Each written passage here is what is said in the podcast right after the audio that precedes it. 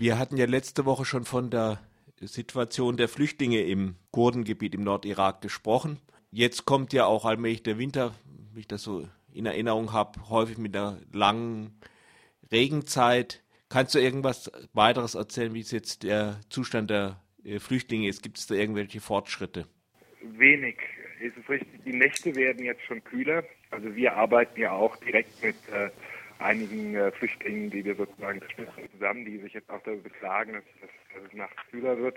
Äh, in einem Monat spätestens kommt die Regenzeit. In Bruck, äh, die Nächte im Winter können Minusgrade zeigen. Äh, wie diese ganzen Flüchtlingslager bis dahin winterfest gemacht werden soll, ist vollkommen unklar. Also noch gibt es ja, ja viele Flüchtlinge, die überhaupt nicht keine Zelte haben oder, oder wirklich in, in, Notunterkünften leben, in Häusern, die halb fertig gebaut sind oder Garagen. Also die logistische Herausforderung, diese, diese Flüchtling- oder, oder Flüchtlingssituation zu meistern, ist einfach gigantisch. Und ich sehe auch nicht, dass trotz guten Willens und trotz Geldes äh, da wirklich bis zum Winter äh, mit diesen Problemen äh, vernünftig umgegangen werden kann. Wer kümmert sich überhaupt die, um die Flüchtlinge? Ist die UNO an, anwesend? Sicher, also die UNO und die, die kurdische Regionalregierung und auch verschiedene lokale und, und internationale Hilfsorganisationen.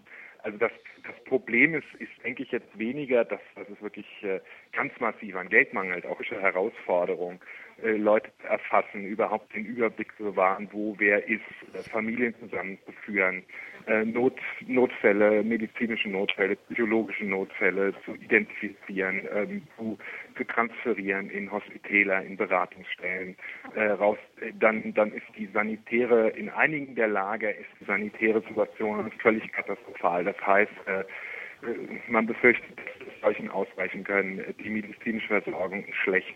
Ich, ich wüsste auch nicht, wann für mindestens hier im Nahen Osten das letzte Mal eine, eine, eine derartige Flüchtlingskatastrophe gegeben hat. Da sind ja, da sind ja knapp 400.000 Menschen in einer Woche gekommen. Das mhm. ist ja nicht, nicht so eine von diesen äh, Flüchtlingskatastrophen, wo jede Woche 1000, 2000 kommen. Vorher hatte man das ja mit den Syrern, die auch immer noch kommen.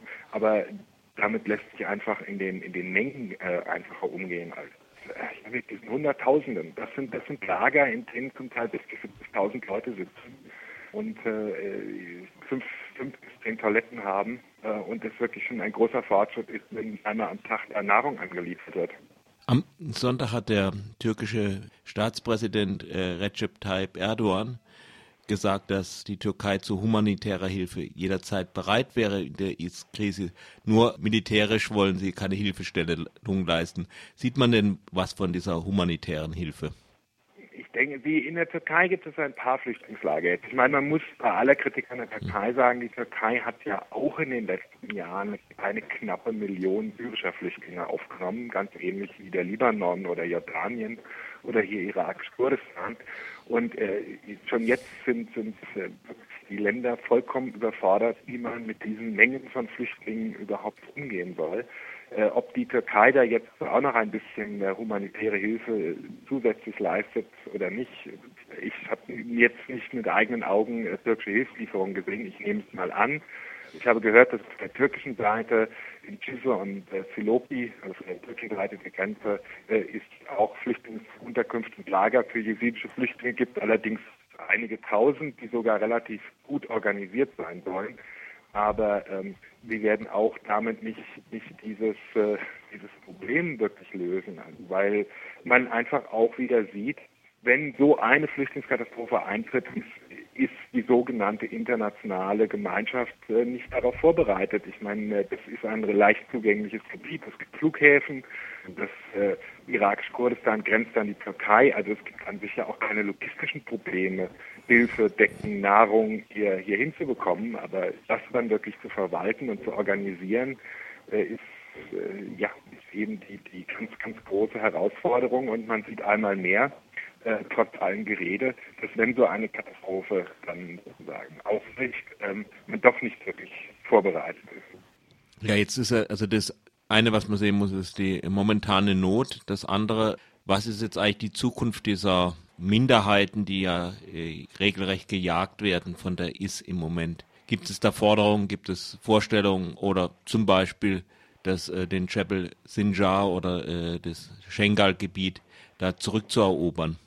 Ja, also am Anfang, wohl im, im, August, wollten die meisten dieser jesidischen Flüchtlinge einfach aus dem Irak raus, was äh, für Jesiden natürlich ein größeres Problem ist, weil der Sinjar, also das Gebiet, wo die Jesiden hauptsächlich siedeln, ist ein extrem armes, sehr weit abgelegenes Gebiet, das mitten in der Wüste liegt und die die Jesiden sind, sind sehr arme Menschen, hauptsächlich Bauern, auch mit dem entsprechenden Bildungsstandard. Also unterscheiden sich dadurch von anderen Minderheiten, wie zum Beispiel den Christen, die ja in der Regel einen relativ hohen Bildungsstand haben, eher aus der Mittelschicht kommen und für die es auch einfacher ist, in Europa oder in Amerika ein neues Leben anzufangen.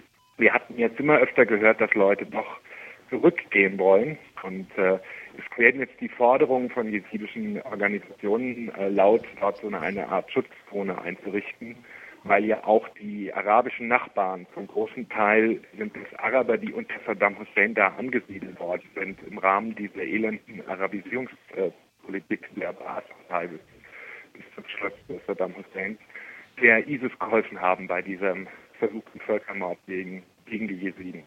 Wie aber so eine internationale Schutzzone aussehen könnte oder ob das überhaupt realistisch ist, äh, ist die große Frage. Klar ist jedenfalls, äh, die Jesiden fühlen sich von den Kurden militärisch nicht gelassen. Die, die Kurden haben sie nicht beschützt, wie sie es versprochen hatten. Und äh, man vertraut jetzt natürlich nicht irgendwelchen kurdischen Milizionären für die Zukunft. Das heißt, äh, da kommt ein großes politisches Problem auf einen zu, wie man Leute äh, de facto dann auch schützen kann, wenn sie äh, in, in, in ihre Heimatgebiete zurückkehren wollen.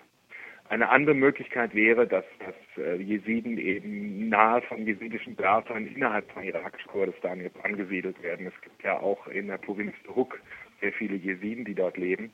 Aber wie gesagt, das sind jetzt Diskussionen, da werden jetzt Forderungen laut, es werden Forderungen seitens jesidischer Organisationen, auch assyrische Organisationen nach Bewaffnung laut, nach eigenen Milizen, was auch immer wieder ein großes Problem darstellt. Diese, diese Milizen, die eben nicht äh, staatliche Kontrolle unterstellt sind, also diese weitere, zur weiteren Militarisierung äh, und letztlich auch zu, zu weiteren ähm, Strukturen führen, die, die nicht unbedingt denen eines äh, demokratischen Zentralstaats entsprechen, der wirklich über, auch über ein Gewaltmonopol verfügt.